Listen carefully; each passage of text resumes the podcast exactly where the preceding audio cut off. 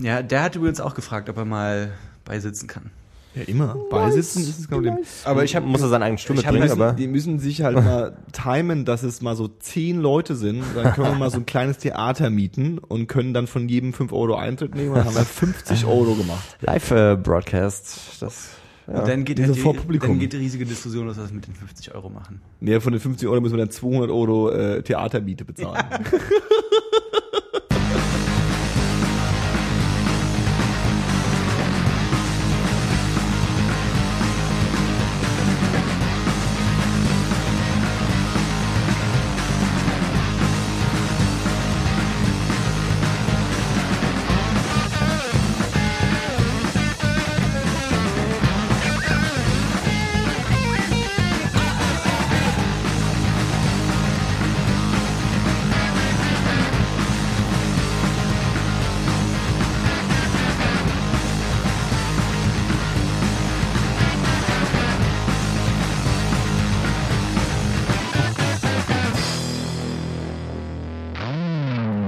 Herzlich willkommen zu 10, 2, 4. Heute mit Judas Verteidiger Johannes. Hallo. Mit Pionier Paul Hallöchen. und Christoph, der keinen Bock auf Alterationen hat. zu Recht. Habt ihr mitbekommen, dass die Bibel falsch ist? Gott, da steigen wir aber auch gleich hart ein, ey, innerhalb der ersten Minute. Ich dachte wenn, zu meinem Judas-Verteidiger, dass ich da irgendwie äh, ähm, gleich so ein bisschen im Thema steck. ähm, also krass und ich bin auch gespannt, was du erzählst, aber ich weiß jetzt schon, dass ich wahrscheinlich nicht mitreden kann, weil ich habe mal versucht, die Bibel zu lesen. Um Gottes Willen, was machst du denn so, wer macht denn sowas? Habe ich auch probiert. Ist Ja, nicht sinnvoll, was ist aber. denn Nee, los das ist- jetzt auch, was soll denn der Scheiß gleich zum Anfang? Paul, langsam reicht's Und dann habe ich es halt nicht geschafft und dann, aber erzähl mal, was denn da, was stimmt denn Nee, da nicht? das stimmt ja nicht. Nee, ähm, tatsächlich habe ich irgendwie neulich die Headline gesehen, ähm, dass ein neues, ver angeblich verschollen geglaubtes Evangelium entdeckt wurde. Von, äh, Moment, ich habe es mir aufgeschrieben. Ähm, es gab ja diese äh, Jünger Jesu und da gab's so, das waren so die, die, die Freaks, die sich so um den Jesus Christus angeblich ver, versucht, ver, ver, versammelt haben. Und ähm, Wer? die Freaks. So die, die, die, der hat halt so die ganzen Hippies und die ganzen Leute, die da rumgelatscht sind, die hat halt mitgenommen. So, naja, so grob stimmt's auch nicht. Und ähm, Das sind aber nicht die, die das geschrieben haben, ne? Nur mal so am Rande. ja, da, da, da können wir noch dazu kommen. Okay, genau. okay. Ähm, und der Witz ist, dass es quasi diese zwölf Apostel gab. Das waren so die, die, die, die, der, der harte Kern quasi. Die waren auch dann bei, die haben als, ähm, wie heißt der, Michelangelo das Foto gemacht hat und die alle da gesessen. Da Vinci? Was, Da Vinci? Nein. Abendmahl ist Das Da Vinci. Abendmahl. Das ist Da Vinci. Mich, Stimmt, Da Vinci Code. Michelangelo ist die 16. Oh Kapelle. nein, können wir noch von vorne anfangen? Ich, ich bin jetzt schon quasi. Nee, du hast dich einfach mal direkt selbst disqualifiziert. Ah, das ist scheiße. Das ist Auf ja jeden auch Fall äh, ähm, ist dieses Evangelium von äh, Barnabas angeblich. Und dass der eins geschrieben hat, davon gab es schon Indizien. Und jetzt sind diese Schriften aufgetaucht. Also er hat es ja nicht geschrieben, das wissen wir ja. Ne? Und zwar sind die 1500 Jahre alt. Und äh, die liegen gerade in der Türkei rum. Und die, der Vatikan hat quasi gesagt, wollen wir mal jetzt sehen. Und es ist ganz freaky, weil es irgendwie schon seit zwei Jahren da in der Türkei rumliegt und die überlegen sich jetzt seit zwei Jahren, wie sie es schaffen, theoretisch, das, das, genau, das, äh, den Vatikan zur Verfügung zu stellen oder es irgendwie au- aus dem Land rauszukriegen, weil es halt irgendwie 48 Milliarden Dollar wert ist oder so. Also so richtig, richtig krass. Und das Spannende an diesem an diesem äh, Evangelium ist eigentlich, wenn es denn tatsächlich authentisch sein sollte, ähm, ist es, die Evangelien sind ja quasi so die, die gesammelten Interpretationen, Interpretationen und, und, und Schriften und Ideen äh, äh, von so gewissen frühchristlichen Orden oder so. Also es waren ja so, Ja, oder ja, nicht? Ja, ja, ja. So grob kann man das schon so sagen, ne? Also natürlich jetzt nicht. Äh, Die aber auch teilweise im Abstand von mehreren hundert Jahren ja, ja, genau, wurden, genau. ne? Und irgendwann hat die katholische Kirche oder die, die, die wer welche Kirche auch immer beschlossen, okay, die vier nehmen wir und das ist dann die Bibel und dann tun wir noch die drei Briefe rein und die sieben und dann passt es schon so grob. Ja. Und Barnabas ist so ähm, immer so ein bisschen äh, verredet worden, vor allem weil der sehr in, in seiner Geschichte von der ganzen Sache, also in dieser Geschichte, die da geschrieben wurde, ist ähm, Jesus zum Beispiel nicht der Sohn Gottes, sondern äh, nur ein Prophet. Blasphemie. Nur ein Prophet. Und äh, ähm, angeblich hat Jesus auch äh, Mohammed vorhergesagt. Und das ist ja sowieso in dem, im Islam ist ja quasi Jesus auch, spielt ja auch eine Rolle, ist ja, Ja. auch ein Prophet quasi, Ja. der wird ja auch irgendwie äh, äh, als real angesehen, die sprechen ja auch theoretisch vom selben Gott alle. Und äh, auch spannend, deswegen Judas Verteidiger, ähm, an, äh, in, seiner, äh, in seinem Evangelium wurde Judas gekreuzigt. Aha. Okay. Was halt schon wieder das Ganze sehr absurd macht. Also auch kein Wunder, dass es so ein bisschen schwierig ist in den äh, in den in den Story Arc der, der, der, der katholischen Bibel irgendwie mit reinzunehmen. Hm. Weird. Okay. Super weird, ja. Ähm, ich glaube letzten Endes, also äh, wir hatten, du hattest ja quasi angesprochen gerade eben, ähm, wusstet ihr, dass die Bibel nicht echt ist? Ja, also ja. also natürlich ist das kein Tatsachen, Tatsachenbericht letzten Ja. Endes, ne? Ähm, und vielleicht auch in dem Ko Kontext. Äh, Kontext. Ko- Ups. Wow. FSK 18, jetzt schon. ähm, Gerade in dem Kontext auch vielleicht ganz interessant, diese äh, Schriftrollen von äh, Qumran. Hat da jemand schon mal von gehört? Das ist die wirklich die allererste äh, frühchristliche Bibelaufzeichnung. Und die Okay. haben sie äh, in, am Toten Meer in so einer Höhle gefunden, in äh, Lehmtöpfen.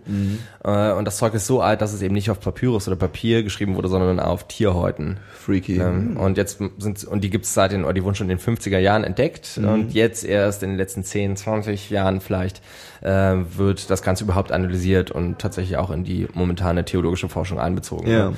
Und ähm, das ist so, dass das letzten Endes, weil das ja schon ewig da drin liegt, ähm, haben sie ein, nur einzelne Fetzen. Und was sie halt machen, ist die einzelnen Fetzen Tierhaut genetisch zu analysieren, um rauszufinden, okay, das ist Ziege, das gehört zum Ziegenteil, Freaky. das ist Kuh, das gehört zum Kuhteil und das geil. ist die Art und Weise, wie sie das einfach zusammensetzen. Kuh-Evangelium und das Ja, so, Ziegen-Evangelium. so ähnlich, ja. äh, und das sind dann wirklich die aller, also meiner Meinung nach die allerfrühesten Aufzeichnungen ever. Freaky. Ja. Ich habe nur irgendwie auch mal, äh, ähm, jetzt fehlt mir natürlich die, die, die ähm, Begründung, warum das wahr ist, aber ich habe tatsächlich äh, schon ein paar Mal jetzt gehört, dass auch so diese, der, der Volksmund äh, äh, auch des aufgeklärten äh, Atheisten äh, beschreibt ja häufig, dass quasi Jesus Christus ja schon als Person existiert habe und da halt so ein, so ein, so ein, so ein Guru war, da unterwegs war. Und selbst dafür gibt's ja, glaube ich, keinen Beweis. Also die, die Beweise, die da immer genannt werden, beziehen sich dann teilweise ge au- auf, aufeinander so und sind äh, ähm, ganz klar zeitlich beeinflusst von dem Christentum schon. Also Mhm. es gab quasi schon die Religion Christentum mit Jesus Christus als Ja, ja. Idee und dann kamen Schriften, die dann zum ersten Mal darauf hindeuten, dass es ihn gab, Mhm. so wo man also nicht weiß, ähm, okay, das sind keine unabhängigen äh, äh, Aufzeichnungen, sondern die sind quasi auch schon beeinflusst von, Ja. von, von dieser von dieser Idee. Und äh, naja, ich glaube, das ist gar nicht viel, also dass die, dass die Bibel natürlich jetzt irgendwie von Wundern spricht und von sowas, glaube ich, kann jedem aufgeklärten Menschen eben sagen, okay, alles klar, der jetzt nicht Christ ist, zu sagen, ja, das ist nicht so wahr, aber ich glaube, viele Leute denken tatsächlich, dass es irgendwie so aus der Zeit stammt. Ja, das ist so wirklich, Jesus war da und seine Kollegen, die, die in den Bildern zu sehen sind, die haben das tatsächlich aufgeschrieben und dann ist es passiert. Und das ist ja, also wenn du das überlegst, dieses, wenn sie sagen, das ist 1500 Jahre alt, dann ist es ja schon mal so grob auf jeden Fall 500 Jahre zu spät. Ja, Ja, also das ist, das ist äh, freaky. Ich habe mal eine Frage, wenn ihr sagt, das wird jetzt in die theologische Forschung mit einbezogen. Fruchtet dann dann sowas? Weil ich meine, dann wird sich ja wahrscheinlich kein Christ hinstellen und sagen, ah ja, da ist ja neuer Stuff, lass mal daran jetzt auch glauben. Oder? Ja, das steht und fällt mit den Leuten, die das betreiben momentan. Also jeder, ich glaube, jeder, der da so ein bisschen ähm, vielleicht offener ist für viele, für viele Theorien, wird das nach und nach mit einbeziehen, aber das ist natürlich ein Prozess, der nicht innerhalb von 100 Jahren geschieht. Ne? Also je nachdem, wie lange jetzt vielleicht das Christentum noch allgemein äh, ja so gesellschaftlichen Kontext bildet, wie es ja eigentlich schon ist, also vielleicht nicht hier in Deutschland, aber durchaus in anderen Bereichen der Welt oder in anderen Gesellschaften, ähm, wird sich das vielleicht peu à peu ändern, vielleicht aber auch nicht. Ne? Ja, das, so- ei- das eine ist ja, sorry, das eine ist ja wirklich ähm, historische äh, Arbeit, herauszufinden, was ist passiert und was für Ideen gab's und wo kommen diese ganzen Ideen und Bewegungen her. Und das andere ist ja dann quasi die katholische Kirche, die äh, für sich bestimmt, also bestimmt in Anführungszeichen, was quasi the way ist. Also das ist ja dann Ja, aber ich meine, so zum Beispiel jetzt Luther, äh, gut, das ist ja dann nicht mehr äh, katholische Kirche, ne? aber Ja. der hat ja im Prinzip auch Forschung betrieben, wenn du so willst, Theologieforschung, der, der hat das ja studiert oder nicht und hat dann irgendwann gesagt, so, ey Leute, ganz, ganz so läuft es ja aber nicht und hat dann seine, seinen Zettel da gepostet. Ja, der hat im Endeffekt und die Interpretation der katholischen Kirche in Frage gestellt Ja. und hat quasi seine neue Interpretation als neue Religion gegründet. Also Ja. ist es ja nicht unmöglich Oder als quasi. neuen Zweig vielmehr. Ja, aber er hat ja die katholische Kirche in der, in der Form dann nicht wirklich verändert. Also er hat sie natürlich verändert, aber er hat ja nicht den Story-Arc der katholischen Kirche verändert, sondern er hat quasi eine Ausgründung gemacht. Ah, okay. Hat ein neues Universum gegründet. Ja, er hat, glaube ich, auch einfach viele Sachen negiert, die davor äh, Fakt waren. Ne? Ja, ja, also, ja. Ich kann jetzt natürlich nicht die Details, also die kennt keiner von uns Ja, so ich glaube, die. Standards sind ja so, wie, wie hieß es, diese Sünden äh, äh, äh, ab, ab, ab, Abgabe, Ablassbriefe. Ja, ja. Ablasssache und so, ja. ja. Also das war ja das, was er letzten, Abgabe. das war das, was er letzten Endes kritisiert hat und was dann eben seine Umsetzung in der protestantischen Kirche gefunden hat, ne? Exakt, die ist dann irgendwie auch schon 500, 600 Jahre alt ist. Ähm, also meine Meinung ist allgemein so ein bisschen, wenn du das Ganze historisch betrachtet, gab es halt immer Leute, die der Meinung waren, da gibt es noch was anderes außer wir jetzt hier auf der Erde. Ne? Und das war sicherlich auch schon bevor Christus geboren ist. Ja, ja. Das hat halt 10.000 vor Christus, also 10.000 Jahre vor Christus angefangen, als sich Leute niedergelassen haben. Ne? Ähm, und angefangen hat es dann letzten Endes, oder der Ursprung war, das fand ich eigentlich mal ganz interessant, weil ich das gelesen hatte, ähm, dass du diese Jäger- und Sammlergesellschaften hattest, eben bis zu dieser Zeit, wo sich die Leute, Leute niedergelassen haben und eben mit äh, ähm, an, also Getreideanbau oder Anbau allgemein und Viehzucht angefangen haben. Und davor war es so, okay, wir brauchen heute Jagdglück, weil wir sind davon abhängig, was wir jetzt fangen sozusagen. Also beten wir mal in welcher Form auch immer oder opfern halt irgendwas Genau. für die Jagdgötter da draußen. Ja. Ne? Ähm, letzten Endes war es aber so, dass du das immer anpassen konntest, ne? weil du halt immer weitergezogen bist. Das heißt, du brauchtest keinen stationären Gott, der die ganze Zeit über dich wacht. Und wenn das Wetter halt scheiße war äh, oder wenn es an irgendeinem Ort nicht geregnet hat, dann sind die Leute halt weitergezogen ne? und hatten halt nicht in dem Moment längerfristig das Interesse, jemand zu haben, der über sie wacht. Ne? Und erst in, zu dem Zeitpunkt, als sie halt angefangen haben, sich niederzulassen und Siedlungen zu bauen, brauchten sie halt eine höhere Macht, die sie halt konstant beschützt die ganze Zeit. Ne? Ähm, und da haben sich sozusagen die ersten frühen Götter rausgebildet. Ne? Und ob das jetzt nur irgendwie Babylon ist, 8000 vor Christus, oder dann halt allgemein Mesopotamien, der, dieser fruchtbare Halbmond, alles was jetzt so Syrien, Irak ist und so weiter. Ne? Weil das sind ja so die frühesten Formen letzten Ja, genau. Ähm, ja, von Religion. weil, ne? weil, weil du Syrien sagst, ist ganz spannend, weil das habe ich auch nicht gewusst. Äh, ähm, in dem Artikel, den ich gelesen habe, hieß es, dass ähm, das, das, diese Evangelien ist in Syrisch geschrieben. Syrisch. Und man geht auch davon aus, dass Jesus, wenn es ihn gab, tatsächlich auch Syri Syrisch seine Muttersprache war. Ich dachte, das ist Ist das Hebräisch nicht- gewesen. Ist das nicht Altaramäisch eher? Was weiß ich denn? Frag euch. Ich glaube, Also, die naja, ursprüngliche ist Sprache ist alt. Es, ich glaube, die ursprüngliche Sprache ist altaramäisch und die Okay. kommt halt aus dieser ganzen Region, als sich die Leute da zum ersten Mal niederge niedergelassen haben. Freaky. Und dieses Syrische, das ist dann halt alles, was weiter Richtung Osten ging, das ist dann halt Mesopotamien, was jetzt Irak ist sozusagen und Syrien. Also die, das Zweistromland. Ja, ja. Ne, Euphrat und Tigris, falls das noch jemand kennt. Ja, das der- sagt mir aus der natürlich siebten. Klasse. Aus der siebten Klasse, wahrscheinlich sind wir aus der siebten Klasse. Euphrat und Tigris. Und letzten Endes bin ich halt wirklich der Meinung, dass das alles, äh, äh, also alles, was in der Bibel steht, hat halt seinen Ursprung in irgendwelchen Lagerfeuergeschichten, ne? wo einfach so 6000 Jahre lang einfach irgendwelche Stories weitergegeben wurden über äh, Generationen. Ja. Und äh, Christus war, glaube ich, auch einer von vielen letzten Endes. Ne? Also das Christentum in seinem Anfang war halt eine Sekte. Ja. Und genauso wie ihr, gab's ja wie, wie, er der, wie er der Prophet war, gab es halt auch noch zigtausend andere, die irgendwie was ähnliches Mhm. ähm, ja, gepriesen haben oder was ähnliches profi profit nicht profitiert haben, ähm, Prophezeit haben. prophezeit haben, genau. Oder er war der- religiöse Versprecher, propheziert, prophezeit. Und ich glaube, er war dann letzten, äh, letzten Endes dann so der Erste, wo es ein bisschen hängen geblieben ist und der Sohn äh, so viel Follower hat, um mal im äh, Twitter-Sprech zu bleiben, ähm, dass sich das Ganze auch durchgesetzt hat. Ne? Ja. Und natürlich auch mega verfolgt wurde am Anfang. Und ich glaube, einer der spannendsten Punkte war ja im Endeffekt, dass es ja, was es ja alles irgendwie so aus diesem äh, jüdischen Glauben auch zum Teil dann natürlich rausgefallen ist, was einer der ersten, ähm, also nicht einer der ersten, aber so der, einer der wichtigsten Säulen des Christentums ist ja eben die, ähm, äh, ähm, die, die Leute davon zu überzeugen, Christ zu werden, die, äh, die ver- verkünde die frohe Botschaft, ja. Also das ist ja äh, ähm, auch so ein Erfolgsrezept davon gewesen. Also wo vielleicht der Jude äh, äh, noch gesagt hat, ja, ich bin äh, äh, jüdischen Glaubens, aber ich muss jetzt nicht meinen Nachbarn, der nicht jüdischen Glaubens ist, davon überzeugen, Ja. Jude zu werden, weil bei dem Christen, das, die haben sich schon immer die anderen Leute angequatscht. Und ich meine, das siehst du ja auch heute, ne? Es ist halt nicht so einfach, selber Ju Jude zu werden in dem Sinne. Genau. Du kannst halt, ich glaube, nur mütterlicherseits, entweder wenn- kannst du reingeboren werden oder kannst halt konvertieren unter bestimmten Voraussetzungen. Ja, ich glaube, also es Ja. kommt darauf an, in welche liberal, ob wie liberal das der, der, der deine jüdische Gemeinde ist, in die du da eintreten willst. Also wahrscheinlich Das weiß ich gar nicht. Ich glaube, das ist einfach generell so, dass du offiziell nicht einfach äh, äh, übertreten kannst. Also nicht so einfach. Ne? muss dann Kabbala werden oder so. Äh, Ist ja, es nicht auch so eine Abform davon? Das ist eher so, ja, aber es ist sehr mystizistisch, ne? Viel mit Zahlenlehre und Wüstendämonen und so. Also zumindest auf einer Metaebene.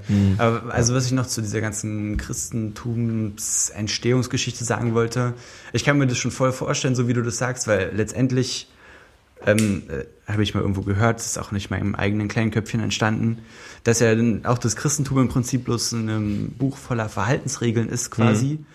Äh, Und die werden dir halt durch Geschichten verklickert. Genau. Und dann ist es Absolut, wahrscheinlich ja. schon so, dass halt jedes Völkchen für sich damals, je dichter halt die Population auf der Erde so wurde, eben seine eigenen Verhaltensregeln, wenn du so möchtest, hattest. Und dann, dass sich quasi die mit den geilsten Geschichten und die quasi in dem Moment am vernünftigsten Klang halt durchgesetzt hat. Und Ja. so wurde das halt ein großes Ganzes, wenn du so willst. Ganz genau. Und das, also kann ich mir schon voll vorstellen. Ich meine, Also letzten Endes ist es halt ein Verhaltenskodex, der das gesellschaftliche Leben regelt, wenn du es möchtest. Eben. Genau wie halt äh, äh, Rotkäppchen aus dem 18. Jahrhundert eine Geschichte Genau. ist, dass Kinder nicht in den Wald gehen Ja, sollten, weil eben. Leute sind, die sie töten und vergewaltigen. Ja. Ne? Ähm, so ein gutes Beispiel dafür ist, zum, also wie, wie eins zum anderen wird, ist zum Beispiel auch die Sinnflut, also die Geschichte um, also um die Arche Noah und Noah selbst. Ähm, es gibt halt im quasi altbabylonisch-sumerischen gibt's halt dieses Epos von Gilgamesh und da gibt's halt auch eine riesige Sinnflut.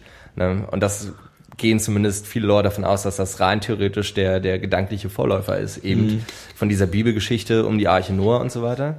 Ne? Und das geht halt dann wahrscheinlich wiederum äh, auf irgendeine relativ große Flut also zurück, die wahrscheinlich nichts mit Gott zu tun hat. Ne? Ähm, und das hat sich, Klimawandel. ja, den gab es damals schon. Und das hat sich dann halt aber über die Jahrtausende so weit äh, fortgeführt, dass am Ende halt das dabei rausgekommen ist, ne? die Geschichte um. Noah und seine und ja und Sein seine Schiffchen. Eiche und sein Schiffchen. Ja, und ich glaube auch gar nicht, um jetzt mal ein bisschen positiver zu sein, ich glaube auch gar nicht, also diese, diese, dieses Bild von den, das haben die zusammengeschrieben dann, um, weil sie gedacht haben, das ist schon richtig so, Ja. oder die haben das zusammengeschrieben, weil sie irgendwie die Ketten an die Gesellschaft hängen wollten. So, das war so, das ist ja so ein, gern so ein Bild, was man dann irgendwie so, die haben sich, saßen in ihren Klöstern und haben sich überlegt, wie sie äh, das zusammenbauen, damit das irgendwie Leute glauben und dann stehen sie zusammen. Ja. Ich glaube ja schon, dass das dann auch sehr spirituelle Leute waren, die dann auch auf diesem Trip waren und dann vielleicht auch in so alte Geschichten eben genau das reininterpretiert haben und irgendwelche alten Geschichten gelegt also Klar, auf ja. jeden so und so und das ist doch eine schöne Geschichte und Und Mann, die Sache ist ja auch so, dass, glaube ich, so der Ursprung von Religion, oder ich sage jetzt mal einfach, vereinfacht gesagt, so Glaube, also das, woran die Leute festhalten, ähm, würde ich auch zum Beispiel heutzutage gar nicht, also obwohl ich an, also nicht an nichts glaube, aber ich sage jetzt mal so, will ich das gar nicht verteufeln. Ich glaube, dass es eine Grund gute Sache ist eigentlich. Und das, was halt, ähm, was halt in dem Kontext negativ aufstoßen lässt, ist ja dann das, was letztendlich, was die Leute draus gemacht haben. Eben Ja. wie wir schon hatten, wie Lothar dann halt äh, angeprangert hat, dass, dass die Kirche versucht hat, damit super viel Geld zu machen einfach und die Leute so ein bisschen, eben wie du sagst, so die Ketten der, die Ketten der Gesellschaft aufzulegen. So. Ich glaube, das lässt sich auch gar nicht so trennen. ne? Also ich denke, es gab sicherlich Leute, die da ein hehres Ziel gesehen haben und äh, vielleicht wirklich der Meinung waren, oder was heißt vielleicht wirklich der Meinung waren, aber halt wirklich der Meinung waren, dass äh, das was Gutes ist, was sie da tun. Aber natürlich gibt's für jede Person, die so drauf ist, gibt's dann halt noch fünf andere, die dann meinen, hm, das lässt sich natürlich ganz gut in Macht umwandeln und das klar. lässt sich ganz gut etablieren, um halt einen gewissen Einfluss auf Leute auszuüben. Und so lässt es sich ja auch eigentlich ganz gut leben als Hohepriester. Ne?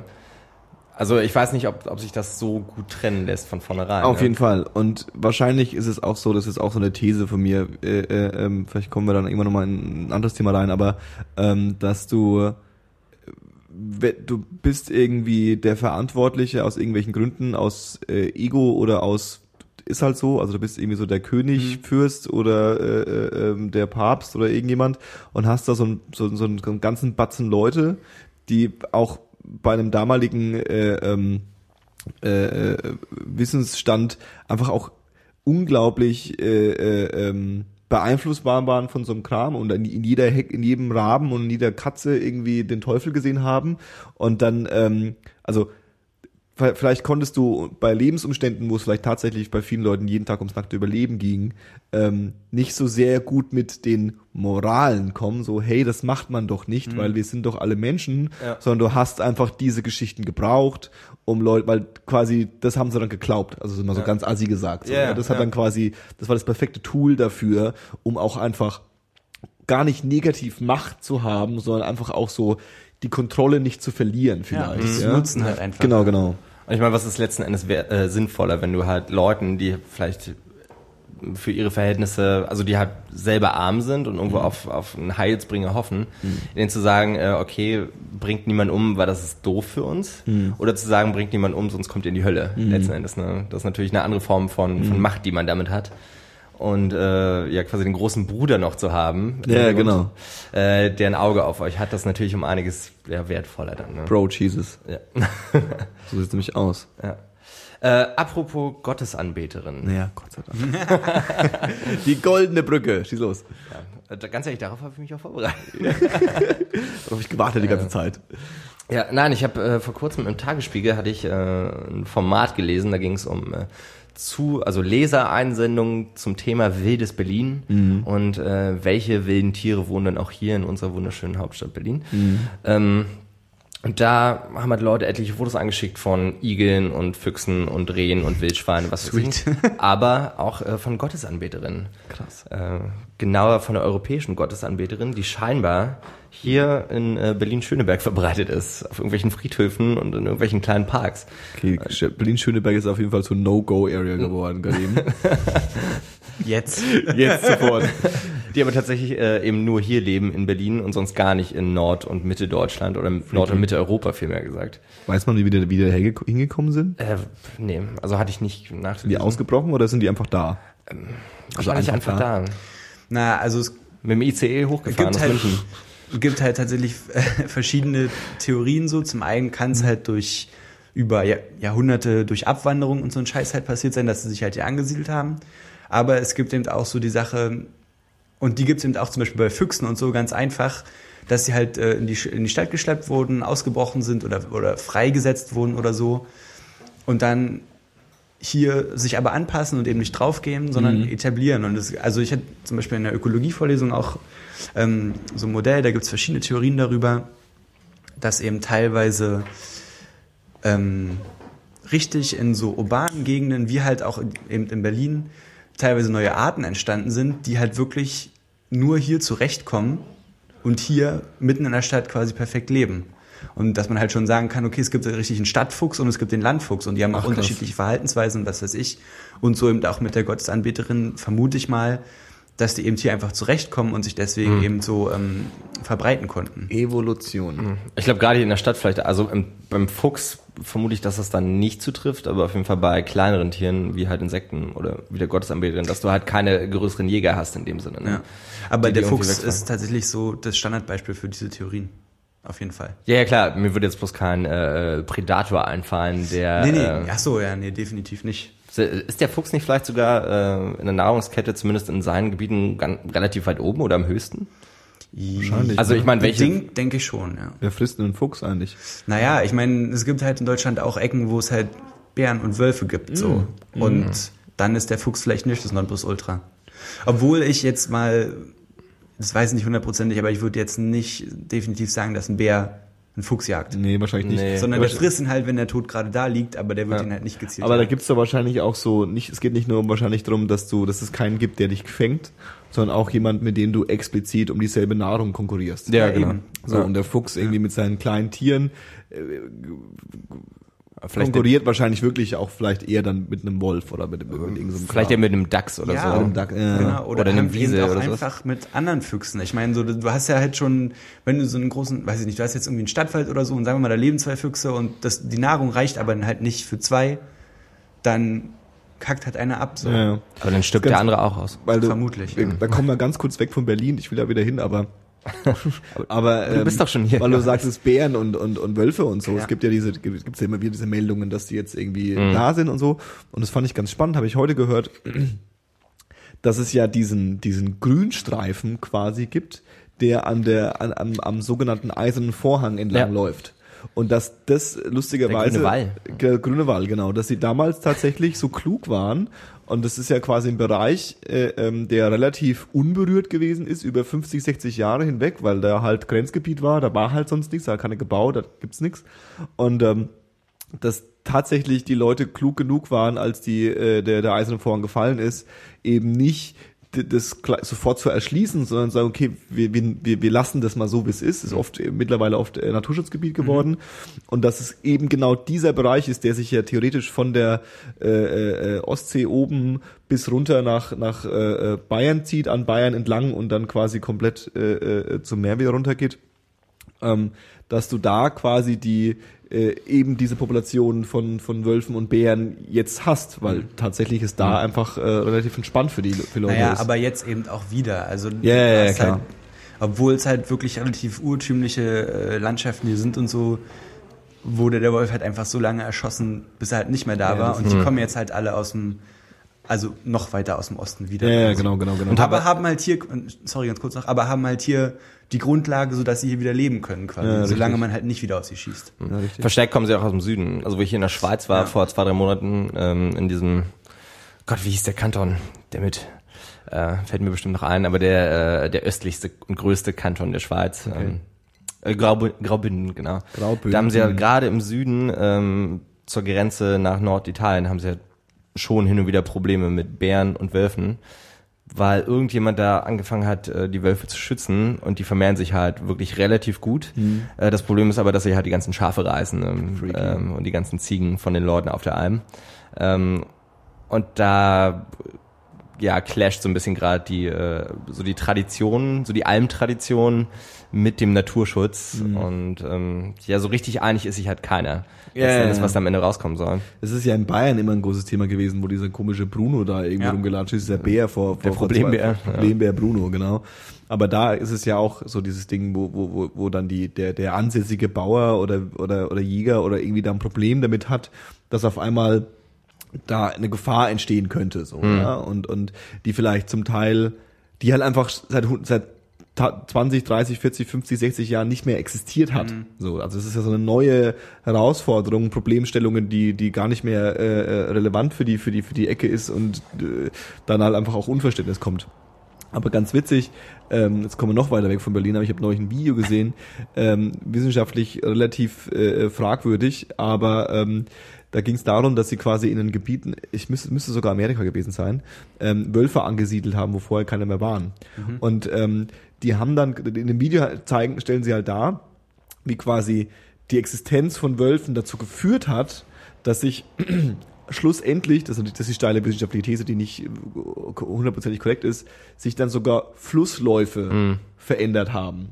Weil du äh, äh, auf einmal äh, durch die Wölfe einen, einen Predator da hast, der dazu führt, dass es quasi weniger Population gibt von den von den Tieren, die äh, ähm, die der Wolf frisst, die äh, dadurch weniger quasi die Pflanzenwelt angreifen, dadurch weniger Erosion entsteht, dadurch weniger, also es war so ein bisschen, also die Wissenschaftler, die drunter gepostet haben, kannst du ja okay, das ist, stimmt halt nicht, weil es gibt tausend Faktoren, die damit einspielen, aber äh, äh, ähm, trotz alledem fand ich es ein ganz schönes äh, äh, Bild dafür, wie wie so eine wie so eine ähm, so eine Population von, von, von, von einer Art irgendwie dazu führt, Ja, ja, was es klar. alles beeinflusst. Ja, auch so klar. Sachen, die man gar nicht erst auf den ersten Blick sieht. Ja, Das fand ich immer äh, irgendwie, irgendwie ganz Ja, hatte ich, ja, hatte ich auch gesehen. Ja. Die. Sache, also ich will jetzt gar nicht mal sagen, dass es nicht stimmen kann so, aber das klingt schon krass und das ist halt auf jeden Fall kein Prozess, den du jetzt, wo du, selbst wenn du jetzt ein 83-jähriger Wissenschaftler bist, der sein Leben lang nichts anderes gemacht hat, Mhm. kann der sich nicht so ohne weiteres hinstellen und sagen, ja, es ist so, weil du, das dauert halt viel länger Mhm. und du brauchst halt eine unglaubliche Menge an an Fakten, glaube ich, einfach, um zu sagen können, ja, okay, jetzt ist es so. Die Theorie an sich, ich glaube, dass die Theorie nicht zwangsläufig falsch ist, Mhm. aber ich glaube nicht, dass ich die, dieses Dokumentationsteam einfach hinstellen und sagen, äh, kann und sagen kann. Ja. so. Ja, vor allem lässt sich das halt nicht überall anwenden. Nee. Ne? Äh, Ich meine, so Paradebeispiel wäre auch, wenn es jetzt, also ich weiß halt ganz genau, was du meinst mit dieser Erosion, äh, die dann quasi ähm, nicht mehr so in dieser Form stattfindet. Äh, aber nur rein hypothetisch davon ausgehen, du hast ein Gebiet, was stark von Bibern bevölkert ist, ne? Und die bauen halt ihre Dämme und verändern den Flusslauf, ne? Und du hast plötzlich mehr Prädatoren, die sich um die Biber kümmern. Und schon ist der Flusslauf ein anderer, ne? Das ist halt so eine da ist die Kette vielleicht noch ein bisschen einfacher. Ja, ja, nachzuvollziehen. aber du kannst dich ja am Ende, also ich meine, es ist halt einfach so Mhm. letzten Endes. Ne? Aber das ist dann halt so im Kontext dieses äh, Biobereichs kannst du das dann quasi sagen. Aber ja. eine allgemeingültige Regel dafür zu finden, Auf gar keinen Fall. dass Wölfe immer dafür sorgen, dass Flüsse gerade fließen. Ja, ja, halt klar, ein nee, stimmt weit, nicht, ja. stimmt nicht. Aber zu dem, zu dem Tiere in Berlin äh, zurück. Ich war vor Jahren mal im Naturkundemuseum in Berlin und da war, glaube ich, lange nach der Museen. Und da, die haben da eine spezielle Ausstellung gehabt von, von Wildlife in, in, in Berlin, wo dann auch irgendwie, was weiß ich, irgendwelche Füchse ausgestellt wurden und sowas. Das war schon echt äh, freaky, da waren auch Tiere dabei. Also Gottesanbeter waren nicht dabei, aber das war schon echt äh, ähm, echt creepy, was, was, also was nicht creepy, aber wie viel es dann tatsächlich dann doch gibt. Also so ein, Wol- so, so ein Fuchs sieht man vielleicht doch nochmal. Wildschweine habe ich jetzt persönlich noch nicht gesehen, wobei es ist wohl auch irgendwie so, wenn du im Auto fährst, nachts wohl doch öfter mal, nicht öfter mal, aber die auch mal passieren kann. Also gerade in den Randbezirken, so, Ja. das, äh, so äußerer Rand von Marzahn gibt's halt richtig viele, die Mhm. quasi vom Land sozusagen in die, in die äußeren Säume der Städte eindringen äh, und da ordentlich Randale spielen. Aber ja, im Treptower Park oder hier im Volkspark Friedrichshain wirst du sicherlich keine ähm, ja, Wildschweine finden. Schön wär's. Denke ich mal. Wobei, so schön ist es, glaube ich, nicht. So ein Wildschwein willst du auch nicht unbedingt begegnen, oder? Nee, nee, nee. nee. Ja, das ist auch, glaube ich, immer so Paul bisschen- kennt das ja aus Frankfurt, oder? Vielleicht noch? Aber es ist auch so ein bisschen die Städterangst, ne? dass man irgendwie denkt, äh, wilde Tiere, äh, wenn die in unseren Lebensbereich kommen, dann ist es sofort vorbei. Aber es gibt ja äh, auf der ganzen Welt Bereiche, wo einfach Menschen leben und damit klarkommen, dass in ihren, Ga also auch nicht irgendwo in einem Zelt, sondern wirklich so in Amerika, du hast ein Haus und du hast einen Garten und auf einmal steht ein Bär in deinem, in deinem Garten. So, Ey, ja. ohne Scheiß, Und die Leute über, also kriegen das hin, also es klappt irgendwie. Wir Ne? hatten neulich, ähm, kam ein ehemaliger aus unserer Arbeitsgruppe halt zu Besuch und der ist, äh, arbeitet gerade in den USA, in Las Vegas und ähm, hat aber schon an verschiedensten Orten da gewohnt und meinte eben auch, ich weiß gar nicht mehr, welcher Bundesstaat es war, aber es war halt so relativ ländlich und da leben halt insgesamt so viele wie in einer der größten Städte der USA, also richtig wenig Leute auf richtig viel Fläche. Und die meinten eben auch, ähm, dass es dann halt passieren kann, dass an, also am nächsten Morgen quasi in der Zeitung steht, oh fuck, äh, drei Schüler an der Bushaltestelle beim Warten auf den Schulbus haben sich einem fetten Bären gegenüber gesehen, so, weißt du? Und dann ist es halt, dann, dann denken wir sofort so, ach du Scheiße so, ne? Aber da ist es dann halt größtenteils so, dann fahren die Leute dahin und glotzen halt. Ja. Weil so, ey, hast du gehört, um die Ecke soll hier irgendwo ein Bär sitzen, Ja. weißt du? Und klar, wenn es, äh, dann ist es halt so, die bauen halt Scheiße und dann fängt man den halt ein und dann karren die den irgendwie raus, 100 Meilen weit weg und setzen den aus. Und wenn er halt nochmal zurückkommt, so, dann wird er halt erschossen, so, ne? Also nach dem Motto, du hattest deine Chance, aber wenn du hier Scheiße baust, so. Aber so der, der erste Schritt ist halt nicht, oh fuck, der ist Ich wünsche mir, dass jemand, dass jemand, dass jemand eben Der auch kommt, kommt drauf, kommt drauf die an, Rede so einfach. hält. Ja, ja, Kommt klar, aber drauf an, wo- weil gerade vor zwei oder drei Tagen ist einer, also irgendein äh, äh, Student von der Rutgers University. Vielleicht kannst du mal nachgucken, wo das genau ist. Ja. Also Rutgers, R-U-T-G-E-R-S. Ja. Vielleicht kannst du auch dazu Bear. University. Auf jeden Fall hatten die, glaube ich, einen Campingtrip und da ist halt einer der Schüler, wurde halt von einem Schwarzbären attackiert ja, ja. und gefressen. Ja, das, ist ja auch nochmal ne? was anderes. Ich rede jetzt nicht davon, dass die gleich irgendwie Leute umbringen oder so, weißt du, aber wenn so ein Bär halt kommt, dann New ist Jersey. ja, das ist ja einfach mal Fakt, Jersey, okay. dass nicht sein erster Move ist halt, Menschen den Kopf abzureißen, sondern Ja. der guckt halt, wo er was zu fressen findet Mhm. und dann steht da halt einer rum und dann brummt er den halt an und wenn du nicht gerade schreist und den mit Wasser bespritzt oder so, dann greift er dich halt einfach auch nicht an, so, weißt Ich glaube, das funktioniert noch besser. Was du halt nicht machen darfst, ist wegrennen. Ja, ja, ich meine bloß, so die erste Ja. Reaktion, wie, wie ich mir das in Berlin ganz gerne vorstelle, ist halt nicht, oh fuck, lass ihn sofort abknallen, sondern ey, lass mal gucken fahren, so, da ist Ja, ja, ein fettes genau. Tier gesehen worden und dann kriegt er halt seine Chance und wenn er dann halt immer noch Scheiße baut, naja, dann, Das Krasse am Bären habe ich irgendwie dann neulich auch äh, äh, gehört, ist, das Gefährlichste an denen ist tatsächlich, dass sie einfach, dadurch, dass sie keine natürlichen Feinde haben, also es gibt quasi in ihrem Lebensumfeld kein, Indiv kein Lebewesen, was ihnen gefährlich werden kann, dementsprechend, Außer andere Bären. außer andere Bären, Ja. dementsprechend äh, ähm, sehen die keine Gefahr. Also so ein Mhm. Wolf oder so, ja, der sind ja unglaublich scheu und äh, äh, da machst du mal und dann rennen die weg, so theoretisch, ja. Aber so ein Bär ist es halt so, der lässt sich halt davon nicht beeindrucken, ja. Also natürlich kannst du irgendwie ihm mit aufbäumen und irgendwie äh, irgendwas äh, schon Sorgen machen, aber tendenziell ist der so ein bisschen, am, dem ist es halt egal. Der glaubt halt nicht, dass ihm was passieren kann. Dementsprechend spielt er halt mit dir und dann bist du halt tot. Es gab mal so eine ganz wirklich solide, eine ganz großartige ähm, quasi Dokumentation von der Weiß aus ihren allerersten Tagen. Das ist einer von diesen, ja, nehmen Sie mal Hipster-Redakteuren aus äh, Williamsburg, New York, klar. äh, hochgefahren an den äh, Nordpolarkreis in Kanada. Oder ja, Alaska, Ala- Alaska war das, genau. Ähm, aber quasi derselbe Breitengrad Ja, ja. auch. Ähm, und hat einer der Leute besucht, die wirklich am nördlichsten ever wohnen. Ne? Mhm. Und ähm, war dann mit dem eine Woche da in seiner Blockhütte, mitten im Wald und im Umkreis von 200 Meilen war halt niemand letzten Freaky. Endes. Ne? Und dieser Typ da hat halt komplett autark gelebt, war dann Karibus jagen, Hasen, Biber, was weiß ich nicht. Und hatte auch seine Hunde und seine Philosophie, äh, Philosophie war auch, sobald sich halt ein Bär nähert, und das waren dann halt hauptsächlich Braunbären da oben, und die werden verdammt groß einfach, ne, ist sofort erschießen. Ne, weil sie natürlich dann auch, da, also die Leute eher mit seiner Inuitfrau ähm, das Fleisch von den Karibus zum Trocknen draußen hinhängen, weil sie einfach bloß diese kleine Blockhütte haben. Und sobald der Bär weiß, da gibt es Das Fleisch zu holen, Ja. kommt er immer wieder. Das Ja. heißt, sobald er irgendwie da ist, ähm, musst du halt sofort losziehen mit einer Schrotflinte äh, und den Bären kalt machen, weil sonst tötet er dich letzten Endes. Und er hatte im Vorfeld dann und er hat im ja. Vorfeld dann irgendwie auch schon ein, zwei Hunde verloren, weil er halt auch so Schlittenhunde da hat, ne? Ja. nur an den Bären.